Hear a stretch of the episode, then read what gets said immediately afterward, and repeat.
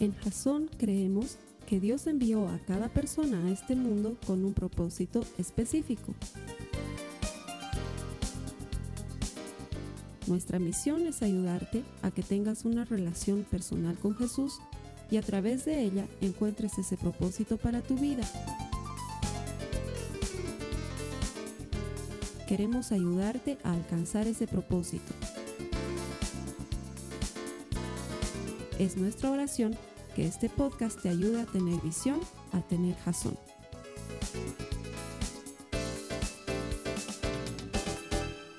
Vamos a nuestra serie que se llama Dudando de Dios.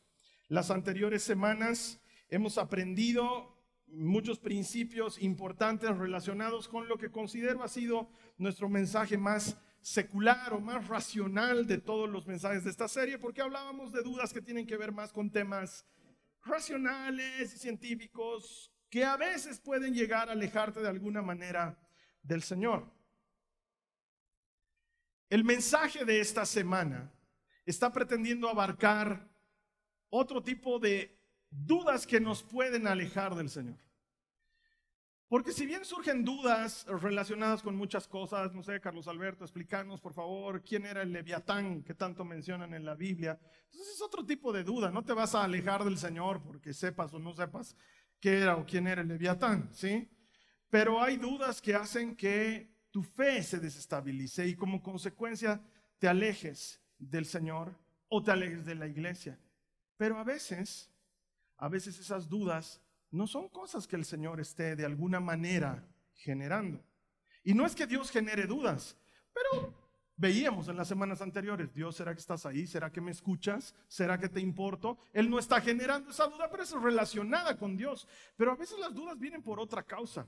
Y es como cuando, como cuando quieres terminar con alguien y le dices, no eres tú, soy yo. ¿No ven? Esa es una manera de sacar la barata. En el fondo eres tú y estás diciendo la verdad.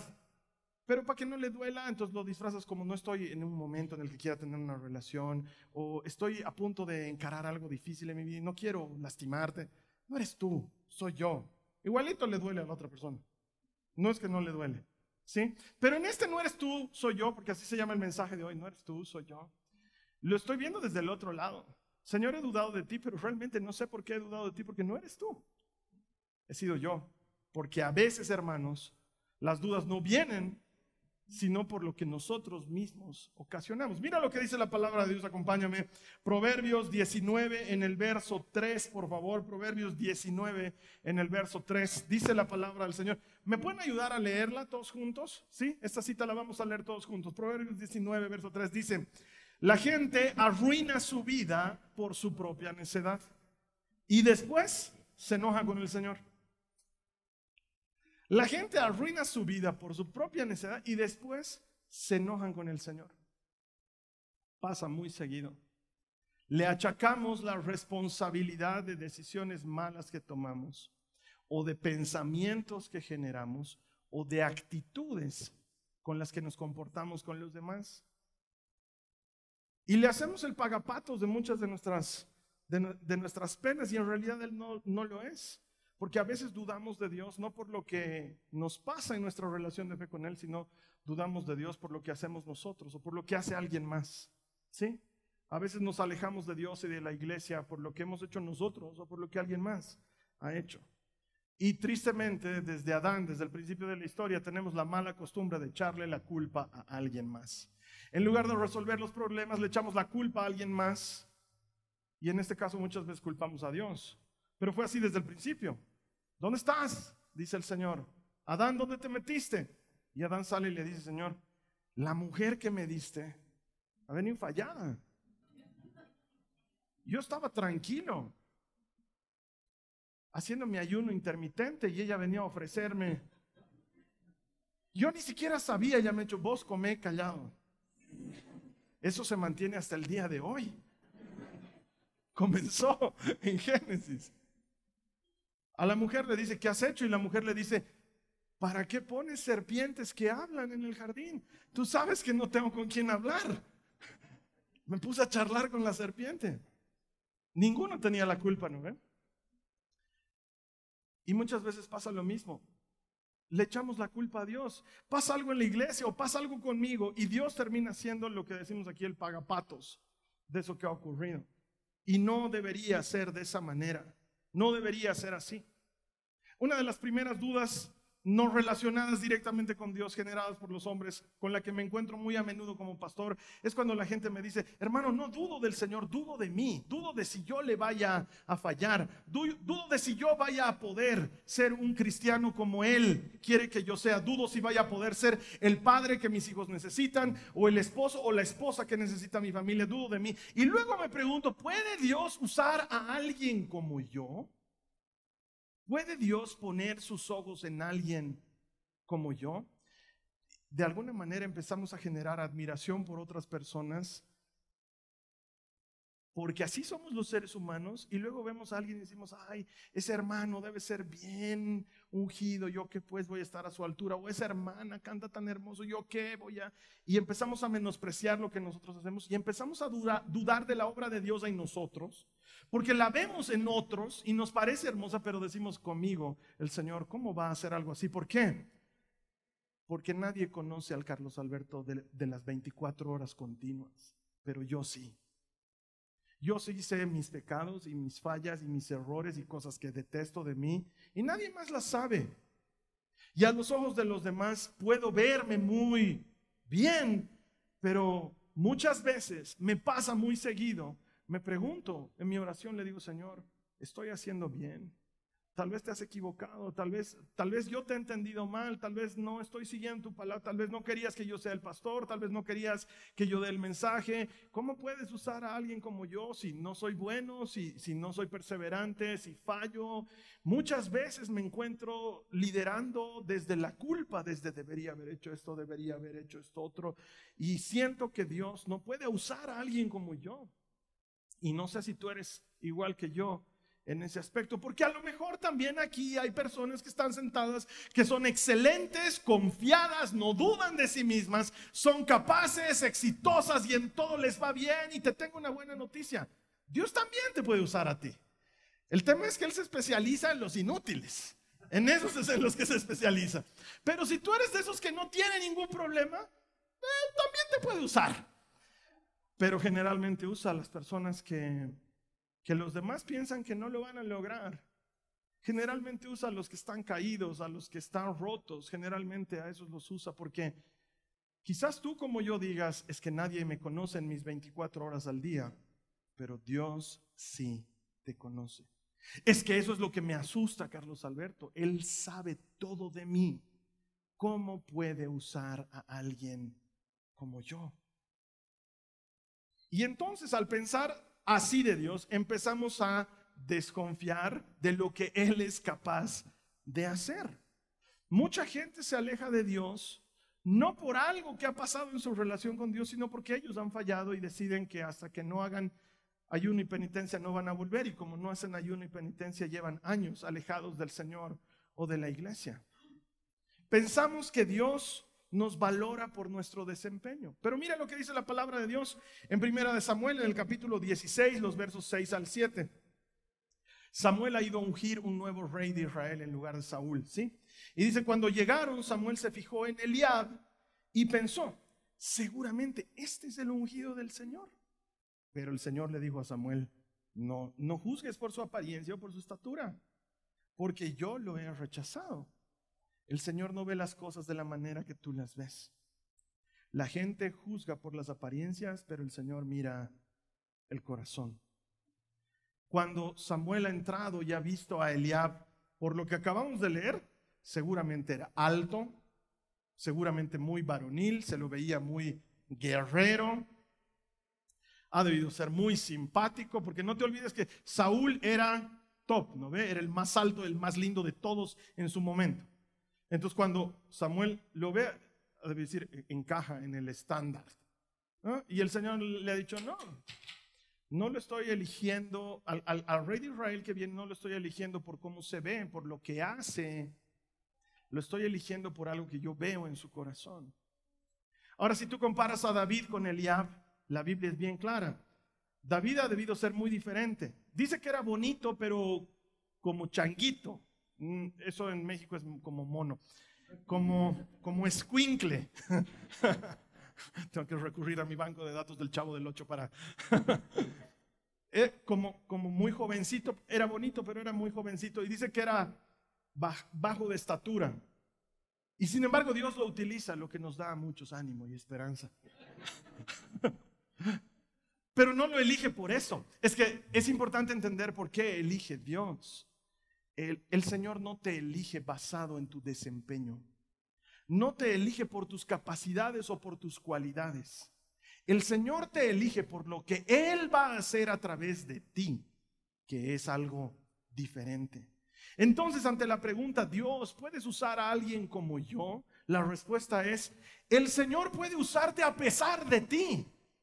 Él puede hacer cosas grandes a pesar de cómo soy yo o a pesar de cómo eres tú. Y la Biblia está cargada de un sinnúmero de ejemplos de eso. Moisés, no solamente que era tartamudo. ¿De dónde te sacas eso, Carlos Albert? La Biblia dice que él le dice, soy tototorpe, papá. Me cuesta hablar. Pero además era temeroso. No, por favor, no me mandes a mí, manda a otro. Please. ¿Y qué le dice el Señor? No soy yo el que decide quién habla y quién no habla, quién es ciego y quién tiene vista. No soy yo. Pero ¿sabes qué, Moisés? Cuando yo digo vas a ir, vas a ir. No quieres hablar, ¿no? Ok, vas a ir y va a hablar Aarón en lugar tuyo, pero tú igualito vas a hablar porque yo a Aarón no le voy a hablar, yo te voy a hablar a ti. Y Dios lo usa a pesar de todo eso, porque no lo elige por lo que Él muestra, por lo que Él hace, lo elige por lo que Dios puede hacer a través de Él. O míralo a Gedeón.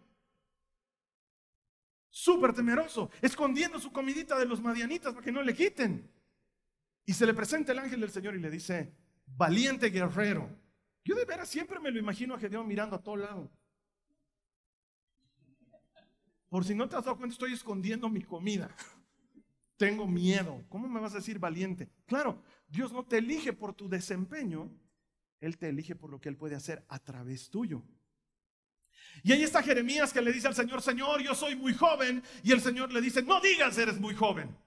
Y ahí está Abraham que le dice, Señor, yo soy muy viejo. Y el Señor le dice, no digas soy muy viejo. Y seguramente también hubo alguien que le dijo, Señor, yo soy muy panzón. Y ahí no le dijo, no digas soy muy panzón. Porque el Señor no va a negar la realidad. ¿Sí? Pero no eres ni muy viejo, ni muy joven, ni muy, ni, muy poco estudiado, ni, ni muy poco capaz, ni muy poco elocuente para servir a Dios, porque Él no te elige basado en tu desempeño. Él te elige basado en lo que Él puede hacer a través tuyo. La reina Esther llegó a ser reina no porque tenía todo para ser reina. Era esclava, era judía. Lo más probable es que no calificaba para ser reina. Pero tenía algo. Tenía a Dios detrás de ella.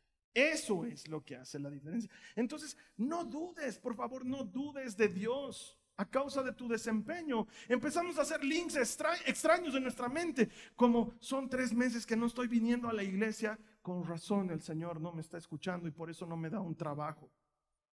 ¿De dónde te sacaste eso? Es que hacemos ese link extraño. Empezamos a dudar de la misericordia o la gracia o la provisión de Dios porque yo no voy tres meses a la iglesia. ¿Por qué hacemos eso? Empezamos a dudar del favor, de la protección de Dios porque solo oro los domingos, pero el resto de la semana no oro. Y con esto no te estoy diciendo, bien, felicidades, seguí así. Lo que te estoy diciendo es que no deberías dudar de Dios a causa de lo que tú estás haciendo, porque el carácter de Dios no cambia porque nuestro carácter no sea estable. Él no obra en ti por tu desempeño, Él obra en ti porque Él es fiel y poderoso. Es algo diferente. No dudes de Dios por tu propio desempeño. Míralo a Pedro. Pesca milagrosa, por lo menos obediente. Porque el Señor le dice, echa la red a ese lado y Pedro podía haber dicho, bro, con todo respeto, tu prédica top, pero el pescador aquí soy yo, ya hemos pescado toda la noche, no hay. Pero le dice, en tu nombre, porque tú me lo mandas, lo voy a hacer y lanza la red. Conoces la historia, sale una pesca increíble, el barco está a punto de hundirse, Pedro cae en cuenta de que está delante de Dios. y duda de su desempeño. Y se pregunta lo mismo que tú y yo. ¿Cómo puede usar a alguien como yo? Entonces se confiesa, cae de rodillas, le dice, Señor, aléjate de mí, soy un pecador. Y Jesús lo corrige, lo corrige, le dice, te has comido una letra, no es pecador, es pescador. De peces ahorita, pero yo te voy a ser pescador de hombres, porque Él no te elige por tu desempeño, Él te elige por lo que Él va a hacer a través tuyo. No dudes de lo que Él va a hacer porque tú fallaste. No dudes de lo que Él va a hacer porque tú no estás a la altura, porque hermanos, ninguno de nosotros lo está. Pero Él es poderoso para hacer cosas extraordinarias a través de gente ordinaria como tú y como yo. Ahora yo digo, si no fueras importante para Dios como en algún momento piensas, ¿por qué el enemigo te ataca tanto? ¿Por qué te hace pasar por tantas pruebas? ¿Por qué te la complica tanto? Si no fueras importante para el Señor, ¿qué obsesión tiene el enemigo contigo? Estaría ocupado de gente verdaderamente importante para el reino. Pero por alguna razón, tu vida está bajo ataque. ¿No será que eres más importante de lo que crees? Pero mejor que eso todavía. Porque el enemigo es el enemigo y hace las cosas que el enemigo hace. Pero si no fueras importante para Dios, ¿Por qué cada que caes Dios te levanta? ¿Por qué cada que te quiebras Dios te restaura? ¿Por qué cada que fallas Él te perdona? ¿No será que eres más importante de lo que imaginas? ¿Por qué dudamos de Dios por nuestro desempeño? Al contrario, nuestro desempeño es la prueba de que Él es fiel, porque aun cuando somos infieles, Él permanece fiel. No dudes del carácter de Dios por lo que tú haces. Él permanece fiel. Amén. Una segunda razón por la cual la gente se aleja de la iglesia por cosas no relacionadas con la relación con Dios, sino con la gente, es por esa famosa frase que dice, no hay amor en esta iglesia. Amén. No hay amor en esta iglesia. Es una frase que escucho muy, muy, muy a menudo.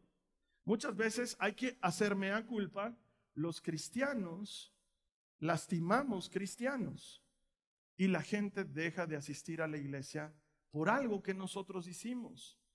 Es más, encontré por ahí un dicho anónimo que dice, la causa principal del ateísmo en el mundo es que los cristianos no representan bien al Dios que siguen. Y a veces sí, a veces eso es verdad, a veces sucede. Hermanos, a veces no, no representamos bien a Cristo. Es más, en el descanso alguien me decía, estos hermanos que han venido ahorita de legendarios, no los reconozco, solo a los vi los reconozco, los demás son del club de la pelea, ¿no? Son de otras iglesias. ¿No tienes miedo? Siempre me dicen eso, ¿no tienes miedo que la gente se vaya a otra iglesia? Porque en otras iglesias enseñan una falsa doctrina. Yo no entiendo a esos cristianos. No entiendo por qué nos andamos fijando en lo que hacen otros cristianos. No entiendo por qué nos andamos fijando en cosas que si, que si nosotros cantamos así, que si ustedes cantan así, que si nosotros decimos esto, que si ustedes no dicen esto. Nosotros cantamos pura compos en nuestra iglesia. Ah, no, nosotros cantamos puro Hilson en nuestra iglesia. No, Hilson, su pastor ha renunciado, adúltero había sido. ¿Por qué te tienes que meter en esas cosas? ¿Qué nos importa? Los cristianos tenemos un problema. A veces no representamos dignamente a Cristo. Entonces alguna vez en una reunión de amigos no creyentes, ellos saben que yo soy pastor, yo nunca los invito a la iglesia. ¿Por qué, Carlos Alberto? Porque yo espero que mi comportamiento sea lo que haga que se antojen de venir a la iglesia y no la invitación necesariamente. Sí, cuando hay oportunidad, ellos me dicen orar por mí o cosas por el estilo, pero no soy de los que los jala a la iglesia. Y en alguna oportunidad uno de ellos me dice, algún rato, casi caigo en tu iglesia. Algún rato, casi caigo. Casi pero no voy a caer. Porque, viejo, porque tú eres mi amigo, te digo en confianza. Los cristianos son una bola de hipócritas. Entonces yo le digo, ah, hermano, ¿qué te puedo decir? Siempre hay campo para uno más. Tú ven tranquilo. De veras le digo eso. De veras le digo eso. Y se ríen, claro, se ríen porque entienden la broma que estoy haciendo. Pero en el fondo digo, a veces sí, los cristianos somos odiosos. Somos insoportabilines. Y lastimamos a la gente y lastimamos a las personas. Y luego la gente duda de Dios por algo que hicimos nosotros. Ese es el problema. Dudan de Dios porque en tal iglesia o en cual iglesia me dijeron tal o cual cosa o me trataron de tal o cual manera y se alejan de la iglesia y se alejan de Dios. Y creen, se inventan eso de, es que yo tengo una relación con Dios a mi manera, porque eso de congregarse es algo que para mí, no, porque los cristianos son hipócritas, pero yo en mi casa hago culto de adoración yo solito. Quiero creerte. Pero al final también, digo, tal vez somos nosotros y por eso hay esa frase de no hay amor en esta iglesia, porque a veces, hermanos, somos criticones y somos juzgadores y somos chismosos y llevamos de aquí a allá y, armamos una novela que, no es la, novela que, que la gente necesita ver. Mira lo que dice Tito, no tu amigo, sino el que escribió, al que le escribió Pablo, el discípulo de Pablo, está en el capítulo 1 el verso 16 no lo dice Tito, en realidad lo dice Pablo, ¿no? Dice, tales personas afirman que conocen a Dios, pero lo niegan con su manera de vivir. Son detestables y desobedientes, no sirven para hacer nada bueno. A veces pasa eso.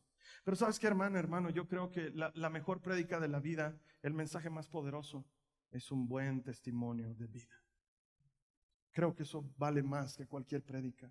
Y creo que el Señor nos está llamando a dar un mensaje poderoso. Ahora, es verdad, muchas veces la iglesia lastima a la gente y a los que están aquí, a los que están conectados, a nombre de la iglesia.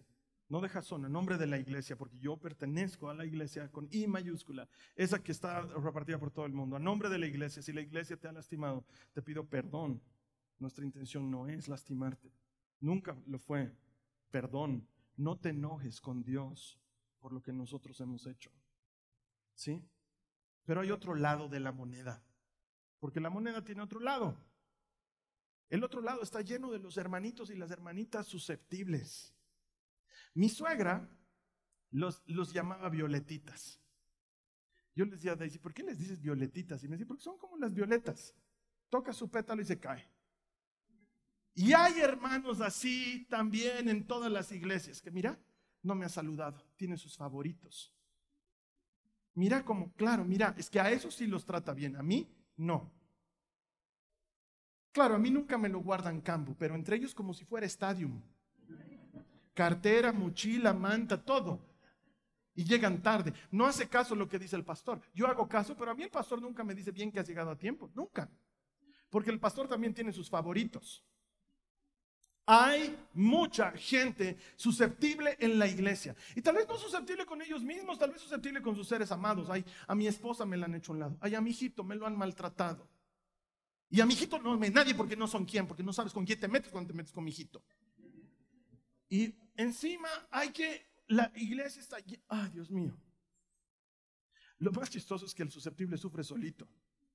Los demás no saben. El pastor súper despistado llega, hola hermanos, ¿cómo están? A uno lo abraza, hola, qué bienvenido. Y el otro que no lo abrazó, ahí está. Y el pastor no sabe y lo mira,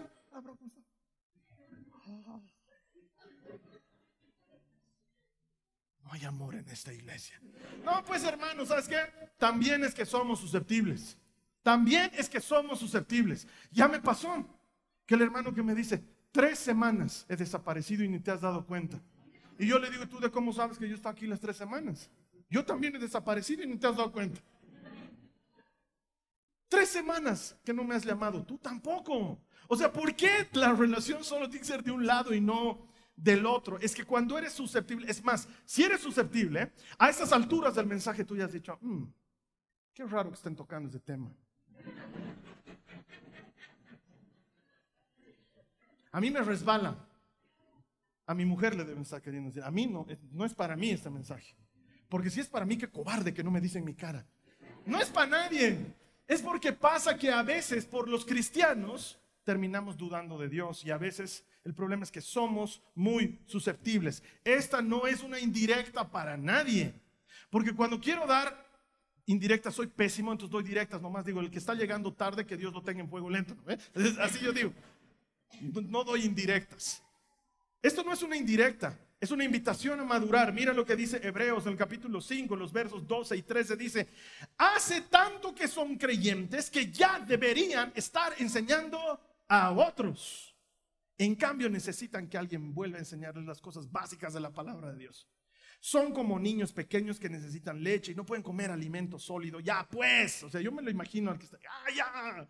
Pues el que se alimenta de leche sigue siendo bebé y no sabe cómo hacerlo correcto. Es más, me lo imagino escribiendo la carta diciendo, pues el que se alimenta de leche sigue siendo bebé. Es, es, ya maduren. Es que mucha gente tiene mentalidad de oveja. ¿Sabes cuál es la mentalidad de oveja? ¿no? Esa mentalidad de atiéndanme, quiérenme, mírenme, he llegado, abrácenme. Pastor, órenmelo por mí, me. Ya madura, ya crece. Eso es lo que está diciendo Hebreos. Ya deja de ser susceptible. Deja de ser violetita.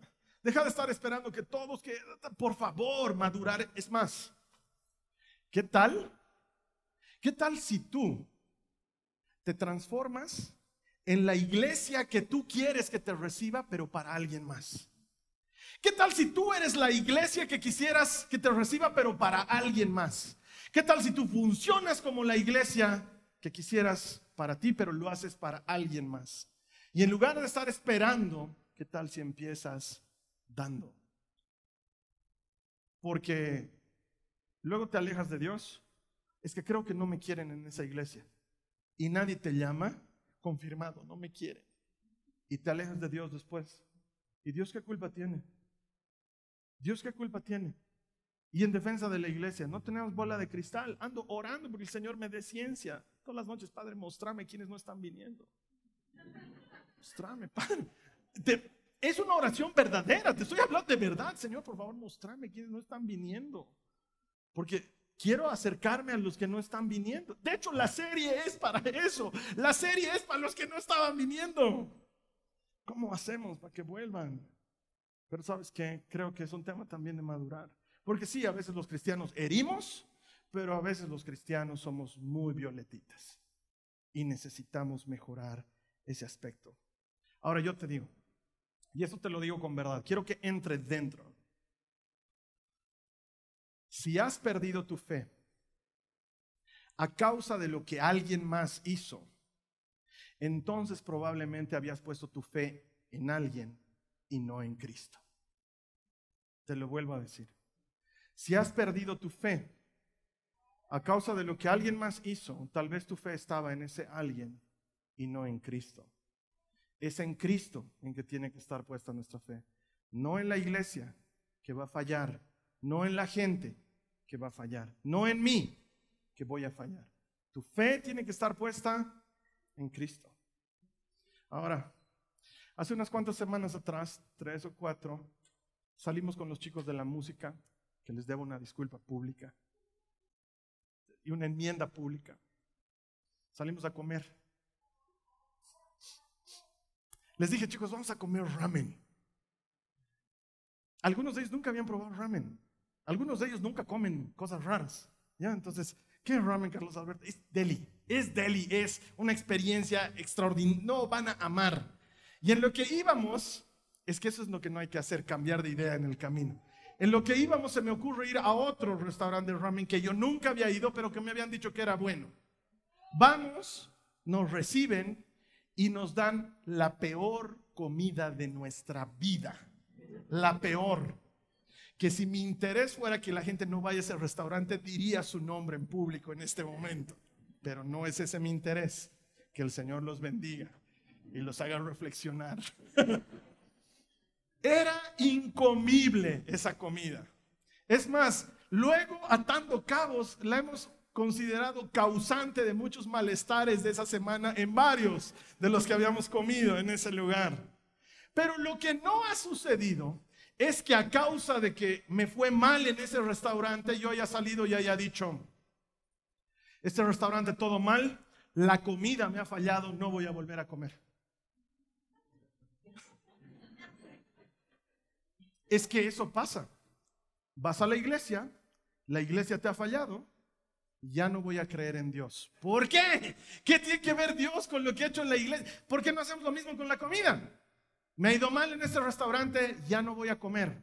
Desde ahora, intravenoso, otra cosa, voy a encontrar otro método. Tonto de mí, estoy masticando, perdiendo el tiempo. No, no hacemos eso. Pero por alguna razón, la iglesia nos trae algún problema y nos alejamos del Señor.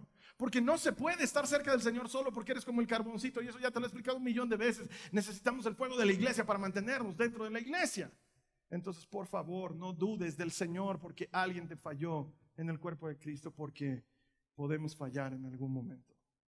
Podemos fallar en algún momento. Lo que realmente necesitamos es poner nuestros ojos en Cristo. Lo que realmente necesitamos es dejar de mirar al espejo o dejar de mirar a los hermanos y mirar a Cristo. Mira lo que dice la palabra en Hebreos en el capítulo 12, los versos 1 y 2. Dice, quitemos todo peso que nos impida correr, especialmente el pecado que tan fácilmente nos hace tropezar, y corramos con perseverancia la carrera que Dios nos ha puesto por delante. Esto lo hacemos al fijar la mirada en Jesús esto lo hacemos al fijar la mirada en Jesús. Esto lo hacemos al fijar la mirada en Jesús, el campeón que inicia y perfecciona nuestra fe. Esta carrera no se puede correr mirando a los hermanos, no se puede correr mirándome a mí mismo. Voy a tropezar, voy a caer. Esta carrera la tengo que correr mirando a Cristo. Así que mi hermano, mi hermana, si la iglesia te ha lastimado, te pido perdón a nombre de la iglesia, pero te lanzo este desafío. Sé tú la iglesia que tú quisieras para alguien más. Para que a causa tuya, en lugar de que se diga no hay amor en esta iglesia, que a causa tuya digan cuán amado y especial me he sentido en esta iglesia. Sé tú la respuesta de Cristo para la gente. Hazlo tú. Pero Carlos Alberto, yo lo necesito recibir, sí, pero te cuento que dando es como recibimos. Así que primero, ¿qué tal? ¿Me aceptas el desafío? Sé tú la iglesia que alguien más está necesitando. Hermano, si estás dudando de Dios a causa de tu desempeño, ven a Cristo. Ven a Cristo, que sigue dando la bienvenida al lastimado al herido, al cargado, al cansado, al atribulado, al inseguro, al dubitativo, al que sabe que no es bueno, al que sabe que no puede. ¿Por qué? Porque Él no te elige por lo que tú haces o por quien tú eres. Él te elige por lo que Él va a hacer a través de ti. Y si estás escuchando hoy este mensaje, vengo a decirte con absoluta certeza de parte de Dios, hay mucho que Él quiere y puede hacer a través de ti. ¿Cómo lo sé? Porque estás escuchando este mensaje porque si no, no lo estarías escuchando. Sería otro mensaje. Él te quiere usar a ti. Entonces, ¿sabes qué? Ven a Cristo. Ven a Cristo. No te vayas. Es tonto irse. Ven a Cristo. Y deja que Él te muestre lo que puede hacer a través tuyo. Después de todo, creo que es bien frecuente que uno se sienta incapaz. Yo me siento incapaz. Yo me siento incapaz es demasiado seguido que me siento incapaz. Salgo de aquí y sufro del mensaje que he dado. Y a la siguiente semana el Señor me dice, te toca de nuevo. Pero sé que no es por mí. Sé que no es por ti. Es porque Dios es bueno. Te voy a invitar a que cierres tus ojos. Para que con los ojos cerrados pongas tu mirada en Él no en los de la música, no en mí, en Él. Señor, no eres tú, soy yo. Pero no eres tú el culpable de mis dudas, había sido yo, yo había sido. He desconfiado de ti por mi rendimiento. He desconfiado de ti porque alguien me ha lastimado. O peor aún, he desconfiado de ti porque soy susceptible todo eso me ha llevado a desconfiar de ti, pero hoy quiero poner mis ojos en ti. Si tú quieres poner tus ojos en Jesús, yo te voy a invitar a que así con los ojos cerrados, repitas esta oración conmigo en voz audible. Repitas esta oración conmigo en voz audible. y le digas al Señor Jesús, Señor Jesús, gracias, gracias, gracias, porque eres el más interesado en devolverme la confianza en ti. Hoy elijo, dile a Jesús con voz de quien lo cree, hoy elijo poner mis ojos en ti, una vez más, mirarte a ti, no a mí, no a los hermanos, te miro a ti, Señor, te miro a ti. Ayúdame a correr esta carrera. Ayúdame a avanzar este tramo, Señor. Solo no puedo, pero contigo todo me es posible. Y ahora dale gracias en tus propias palabras. Dile gracias por lo que sea que el Señor te haya hablado esta mañana. Dale gracias. Y nos vamos a poner de pie ahora y vamos a extender nuestros brazos para recibir la bendición final. Esta ha sido una producción de Jason Cristianos con propósito. Para mayor información sobre nuestra iglesia o sobre el propósito de Dios para tu vida, visita nuestro sitio web www.jason.info.